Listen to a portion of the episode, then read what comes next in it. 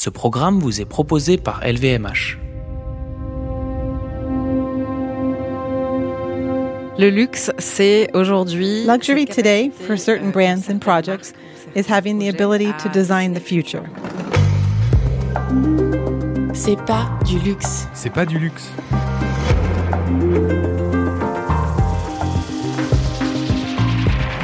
Un monde meilleur, Plus juste, plus équitable, plus responsable, plus beau.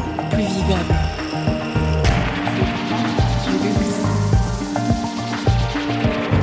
Un monde comme ça, c'est pas du luxe.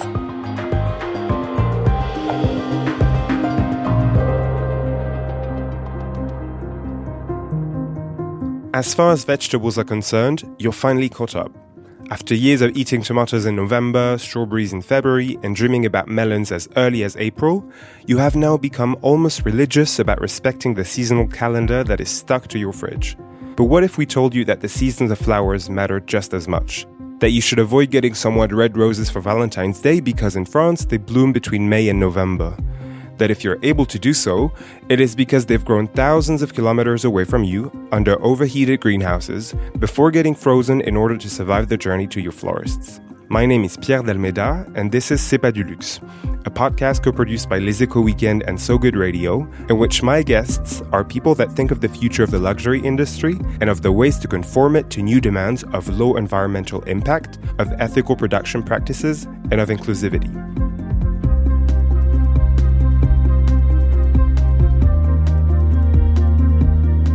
Today, I'm talking with Hortense Harang.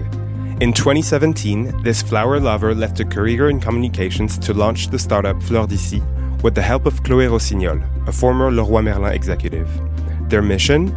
To protect the planet and French horticulture by connecting producers, florists, and clients. The goal being to make sure that when it comes to flowers too, you can buy local and seasonal. And in doing so, divide by 30 the carbon footprint of the bouquets you give your friends, your family, or yourself.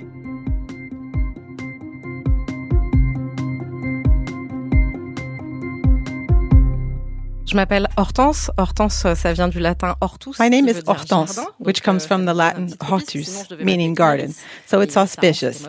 And otherwise, I was going to be euh, called ça veut dire Iris, but Iris sounded ugly. euh, I came from a euh, family where nature, euh, flowers, the rhythm of the la nature, c'est seasons, the planet on a broader sense, pas dans un sens ecology, euh, not in a political sense, but in a social sense. chose qui fait Those are things that have been part of our family familiale, on va heritage. I could say. Et donc, moi, j'ai une And so, in an atavistic way, I am very knowledgeable in botany.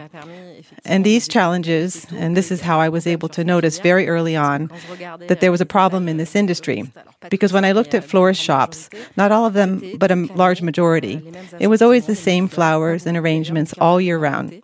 Not much, about 15 varieties. And it was the period when local consuming and the short route were just starting to exist. So I told myself that there was also a need for change with flowers and lots of other products too. Des fleurs qui sont vendues en France qui sont importées. Maybe you don't know this, but 85% of flowers sold in France are imported. Everyone says, oh, yeah, Holland. Sure, Holland had the role of producer up until the 60s and 70s because they had oil for heating their greenhouses, lighting, etc., at a lower price. And then when the oil prices increased, they relocated the production to countries where labor costs were low and there was no need for heat or lighting. Countries closer to the equator Kenya, Colombia, Ethiopia, and Ecuador, which became the four main producers. And that means that today, flowers, which are supposed to be the symbol of nature, in fact, when you offer flowers, you offer carbon because they are imported by plane. They go to the global marketplace called Aalsmeer in the suburbs of Amsterdam, and then they are sent by truck to the different markets where they are consumed. That's where we said there was truly an opportunity because, contrary to popular belief, flowers grow in France, everywhere, and in all seasons. So you don't find the same flowers everywhere all the time, but you can always find flowers. And so it was urgent to educate people, to make consumers aware that yes, you can have flowers in all seasons and not ugly or dull ones. You'll have colorful ones. But you have to learn how to consume while also respecting the seasons, just like with food. Little by little, people have come to understand that eating tomatoes in winter is an aberration, and that roses at Valentine's Day is also an aberration.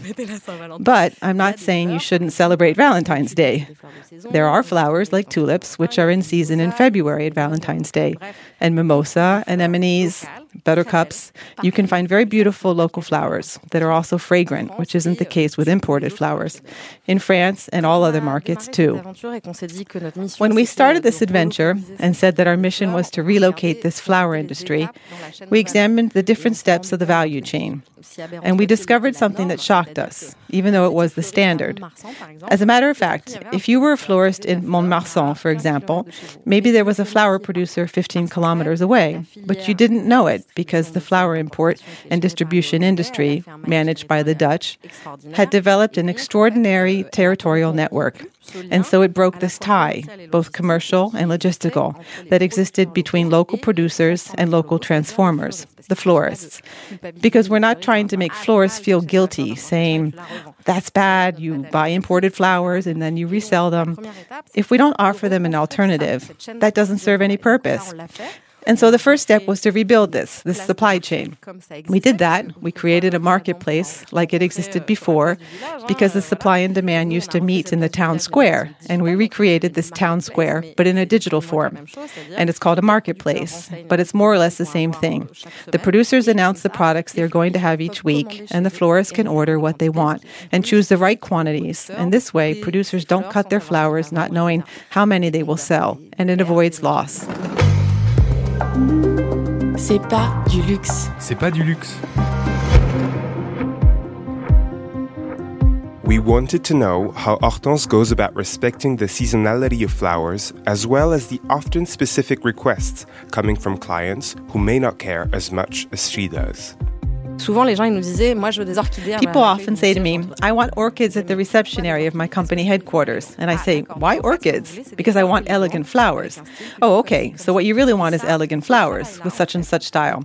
And this kind of work, simplifying, getting back to the true essence of what people want, that's the only way we can make this work with local production. Because local production, in its true essence, is disparate.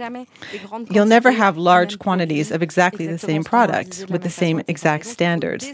So you have to destandardize this product to better match the client's expectations. And to eventually reach their very final destination, the flowers are delivered either by bike or by electric car. Is that still the case? Oui, c'était très important. Yes, it was very important for us to be performant on an ecological and economical level across the whole value chain. So we recreated this whole chain from beginning to end, from the seed to the vase, and soon from fork to fork because we are developing a prototype for a different type of channel.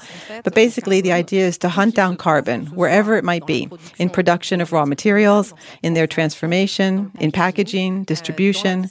And so we use a network network of deliverers who used to work for the big platforms that I can't name, but who don't have a great record of respecting labor laws. We work with these people who use an open source software called CoopCycle. It's a cooperative, like its name suggests, which has delivery people using bikes or cargo bikes all over France, or at least in all of the large French cities. And this allows us to work on the last link in the chain, the final kilometer, and be the most virtuous possible. In our opinion, to be precise, working locally means potentially consuming less, but better. This means for us, our flowers, like I was saying, they haven't been treated poorly. On average, when flowers arrive at florist shops, they were picked about 10 days prior. Our flowers were picked 48 hours prior max. So, what does that mean? That means you're able to keep them longer, they'll give you a feeling of well being, and you could possibly consume less, buy less crap to satisfy any frustration, etc. We aren't more expensive our prices are close to our competitors because we recovered value that was lost in our value chain through optimization thanks to technology. Like I said, we aren't more expensive, but that said, I think people would accept paying more for a higher quality product than that they could keep longer. And in the end, in our opinion, the future trend is that it's maybe consuming instead of buying 10 pairs of jeans at a fast fashion brand, you buy one really nice pair that you can keep 10 years. And so that requires thinking, why do we consume? And why do we consume large quantities of products that aren't always well made? It's new, it's completely ecosystemic, it's really transformative but that's the only way to do it. Is it economically sound to be that person who wants us to buy less products, but products of better quality and that last us longer in time? Euh, aujourd'hui, nous, on vient de Today, we've just completed a significant fundraising. Our investors seem like they are very well informed from a purely economic point of view. Because the prennent pas en brands that don't take into consideration all of these challenges like responsible sourcing, sustainable en 10 ans, consuming, etc., in my view, they won't exist 10 years from now. c'est-à-dire que vous Why? Because that's what the market wants. consomment avec un You see the smartphone en poche, millennials, they consume with a avec smartphone in their pockets. They scan with Yuka or other apps that allow them to understand the value chain, traceability of the product, how it was made, who recuperated which part of the value, etc. I believe that today, this new generation consumes in a much more responsible way. It's what they demand, whereas the boomers, it was clearly not their priority. So I think the brands that don't take into consideration those criteria, they're going to have problems. Maybe not in the immediate future. They can probably survive two or three years. But five to ten years from now, I think it's going to be complicated. ça sera compliqué. Tout le monde voudrait consommer de façon responsable. Everyone wants to consume responsibly. Why not? But it has to be possible. And that is what we tried to achieve to find a way to make the product easily accessible. And when I say accessible, I mean the price, but also the service. Because if you say to people, yes, sure, you're going to be able to consume responsibly, you'll be able to have responsible flowers, but you have to take your car, drive 15 kilometers, go to the producer who might be open on Thursdays between noon and 2, or maybe not. That doesn't work. There has to be the customer service excellence of Amazon and this um, that type of value offer, but all the while reconciling this with a totally different vision of society and consuming and the planet. Could you expand a bit about the beginnings of Fleur d'ici and the misogyny that you may have encountered, either in the world of flowers or in the world of startups? Alors, je sais pas si Well, je vais I don't know if this en compte le term misogyny was really Je pense qu'en mine, fait, c'est pas tellement because actually, I don't think that's really the topic here. It's not men are mean and women are nice. I really don't believe that. I just think that there exist biases, very strong cognitive biases. And since the investment world is comprised of more than 93% men, if I'm not wrong, it would have been easier for us to sell a box of motorcycle accessories, for example. Well, the market for boxes of motorcycle accessories probably doesn't exceed 1 million. For us, in the flower market, we're talking about 10 billion a year in France. It's significant. We are not at all on the same scale. But since the product is seen as feminine, it was sometimes more complicated for some of our business partners to project themselves. When you're a young investment banker, it's cooler in the evening when you go out for a drink with your friends to talk about the workday. It's cooler to say, oh, yeah, I just invested in a motorcycle accessory box, more than when you say, I just invested in a responsible flower company. I understand. So when I say that, it's not at all blaming, it's just saying that there has to be more diversity in this sector because, and this is always what we hear when people are talking about diversity. But diversity makes people more intelligent and therefore more resilient because it allows people to see more opportunities. It's like if you said today, oh yeah, you made a brand of laundry detergent. That's dumb. It's useless. There isn't even a market. But there's Procter & Gamble or Johnson & Johnson. Huge companies have been created with these products. And yes, they are used more often by women than men, but nevertheless, there's a huge market. And us, since we were two girls and we worked with flowers, it's true that we told ourselves it was a little project and we were going to play shopkeeper. Je le comprends aussi, hein, que euh, c'était un petit projet qu'on allait jouer à la And today we are talking with a major figure from the restaurant industry, and he said, You clearly aren't just playing around. And it's really true. C'est pas du luxe. C'est pas du luxe. Proof that Hortense Harang isn't playing market, Orange, the Stade de France Consortium, and the Conseil Régional d'Île-de-France count among Fleur biggest clients. But she also caters to individuals. Fleur d'ici fait 80% de son chiffre 80% d'affaires of Fleur d'Ici's business is Mais on B2B, but we also do. B2C. Tout So we are en capacité de perfectly able to serve any client throughout France, euh, France, individual customers. Because today we work either with local florists, local deliverers, locaux, des livreurs locaux, etc. but if you live way out in a rural region, we might not be located there. on va faire So we use the closest possible florist and nous. Ça sera chronopost for the delivery. It's not super satisfying, but we are improving progressively. We're developing our territorial grid, our network, etc. Of course, ultimately, what we hope is that the entire floral consumption will become responsible to transition all needs, not only those of companies, but also individuals, towards local and seasonal flowers. To achieve that, when you're a young startup like us, if you want to do B2C right away, this requires significant investment, not just in network development and operations, but especially in digital marketing. And we we refused, in fact, from the start, we've invested a total of 400 euros in digital marketing. And we have more than 10,000 clients in our database, individuals. So we can't be that bad. But it's true. You can very quickly burn out when you're a startup in the B2C, when you massively purchase on Instagram, etc. I don't think it's necessarily the best way to function. So we prefer to focus on the corporate clientele, mainly because they are repeat customers. The corporate market is a subscription market. Every Monday, you know you're going to deliver such and such bouquet, size, to this location, etc. Ça, ça permet de donner and this allows us to offer a certain comfort to our partners, whether it's florists or producers, to stabilize their business and not become competitors, for example. They don't really need us for the B2C to reach their local customers. So that's not something we don't want to be competitors. Instead, we try to be a source of support. And with time, we hope, whether it's us who capture the market or the florists who do it with their own means, we hope that within the next five years, there won't be any more takeaway flowers. Your next project is to apply this method to collective catering. Did you first start Fleur d'ici and then realize that you could apply that deconstruction of the production process to other fields? Or did you have the method in mind and then decided to start with flowers? We're often asked that question which came first? We created both of them at the same time. We created We Trade Local, the digital suite referred to as the software for local supply management. In English, it works better supply management software. It's much easier to understand. In any case, it's more common. This local supply management that makes it possible to integrate all the links in the value chain. It's what is very important for us, having an overall vision that is ecosystemic of a sector. It's rather specific because there are many marketplaces, and it's not at all our idea. We aim to oversee the chain from one end to the other, as I said earlier, from the fork to fork, with both the brand and the sourcing. It's very important for us to have both ends of the chain. We developed that um, with the idea that it could be applied to lots of other sectors. Then, why did we begin with flowers? Contrary to your earlier reference, that it's because we're dummies, girls, and we like flowers. No, it's because flowers are the most complicated, because it's a fresh product, fragile, and with B2C, the final product is often a gift.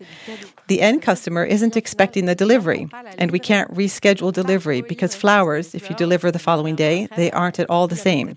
We voluntarily chose a very complex product with the idea that if we succeeded in offering a product that was economically viable with a complicated value chain, then we could copy it to plenty of other verticals. It's what we're trying to do today, and that's the purpose of We Trade Local. It articulates all of the different actors of one same value chain the local agricultural producer, the local artisanal transformer, the logistics specialists, and the clients. Make all of these work together, these that we refer to as local loops. And it's this idea of how do we articulate an ecosystem on a regional scale. But why is collective catering the next one? Parce que nos clients nous l'ont demandé. en fait, euh, nos clients euh, pour les fleurs euh, sont because our clients asked us. très satisfaits du produit. In fact, our clients donc, for our flowers are very satisfied, very satisfied with the product they have. And as odd as it might seem, they can't find suppliers with a local product offer for food and other products. So they asked us, could you guide us with other things? And so we began to think about that. Donc commencé à réfléchir à ça. Moi, j'ai gagné euh, le prix de l'entrepreneur social du Boston. I won the Social euh, Entrepreneurship Prize from Boston Consulting last year, and I worked with them on this mission euh, to determine in which sectors this model could be implemented. Sur lesquels ce modèle pourrait s'appliquer. Donc ça requiert plusieurs choses.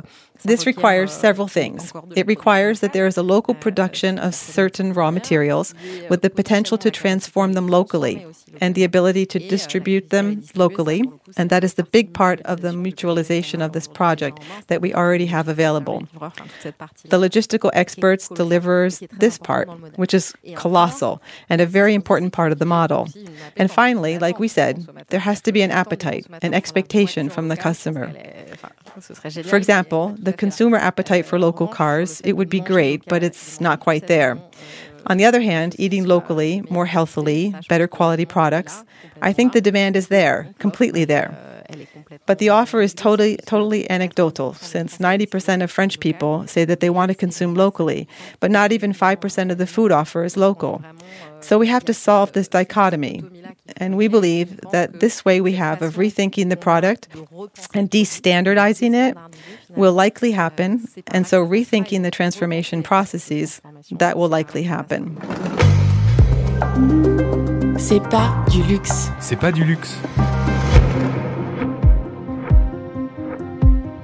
More than simply transforming our individual modes of consumption, it seems that Fleur d'Ici actually wishes to trigger a deep economic paradigm shift. Ah Well, I think it's obvious that although we use exactly the same tools as Uber, we don't have the same DNA at all. And so that makes us very different. But our idea is to combine the performance of Uber with a different idea of society. And so, um, yes, typically with delivery, it was very important for us. We could pay a thousand times less for delivery with other providers, but that's part of our choice. We built a product, an economic model that respects all of the links in the value chain and says that each person should be paid according to his or her work. It's pretty basic, but not as common as you'd expect in an industrial era that I hope is post industrial today. It's like going into a fast fashion shop with 10 euros and coming out with four items. That means there is a slave somewhere in the value chain. It's not possible. Everyone needs to hear it. To say that delivery is free, no, delivery could be considered offered, but it's not free. Delivery is someone who took time, used a means of transportation, who paid for it there. So you also have to reconsider all of that. So before having something delivered, you should ask yourself do you really need to have this delivered, or couldn't you go there instead? All of this needs to be rethought, and to be able to rethink it, things need to be sold at the right price, or in any case, the price needs to be visible.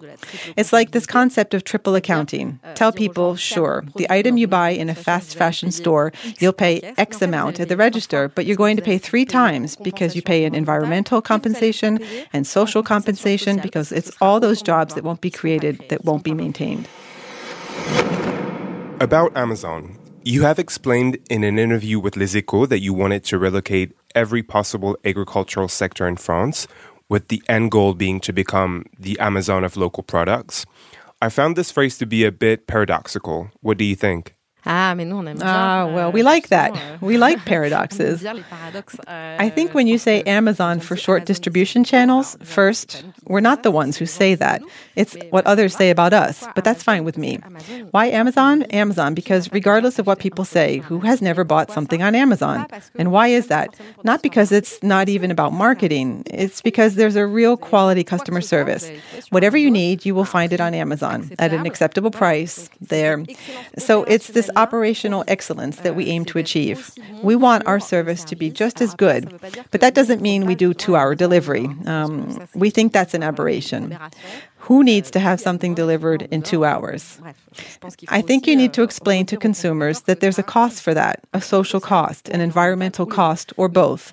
So, in any case, this idea of having easy access to products, better quality products, yes, that's what we hope to do. There's this idea that the scale of what Amazon does that is really. Um, we're not here to play, like I said before. We're here to truly transform the market, and that means tackling the challenges of the way we consume today. C'est pas du luxe. C'est pas du luxe.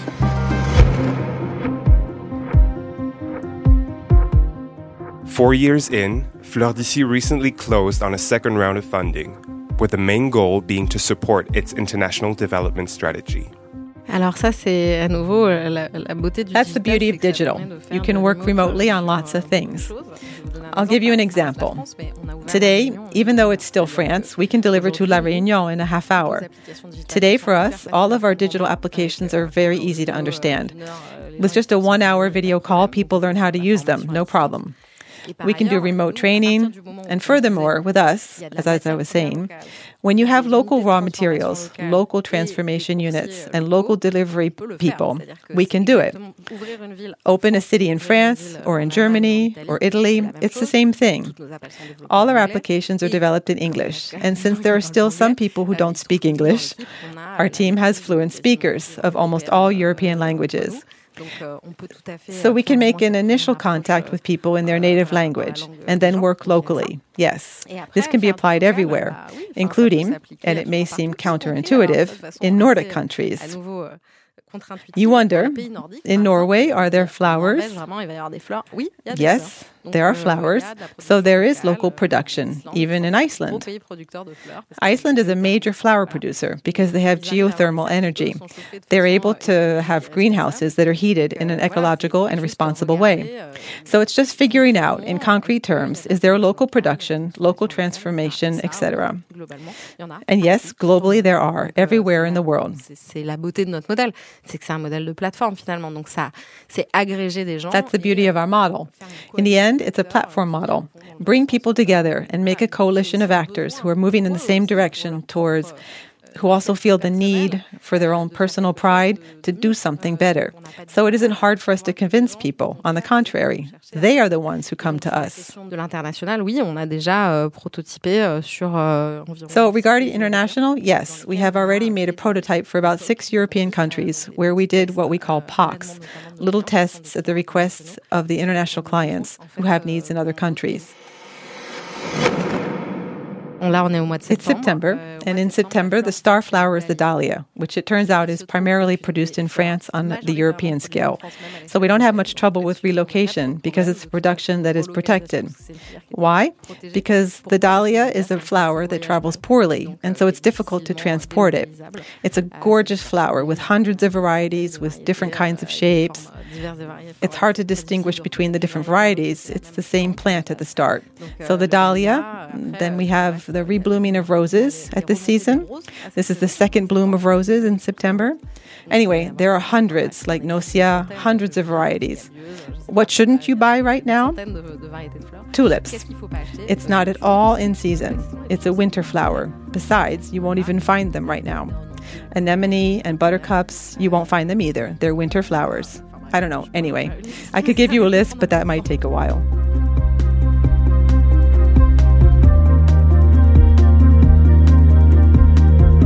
Peonies, irises, tulips, lilacs. Now you know that the seasonality of flowers doesn't only matter when you buy Lily of the Valley on the first day of May. The good news is, next time you arrive empty handed at your in law's house, or next time you completely forget about Mother's Day, you can always say that you were simply trying to do your part to protect the environment.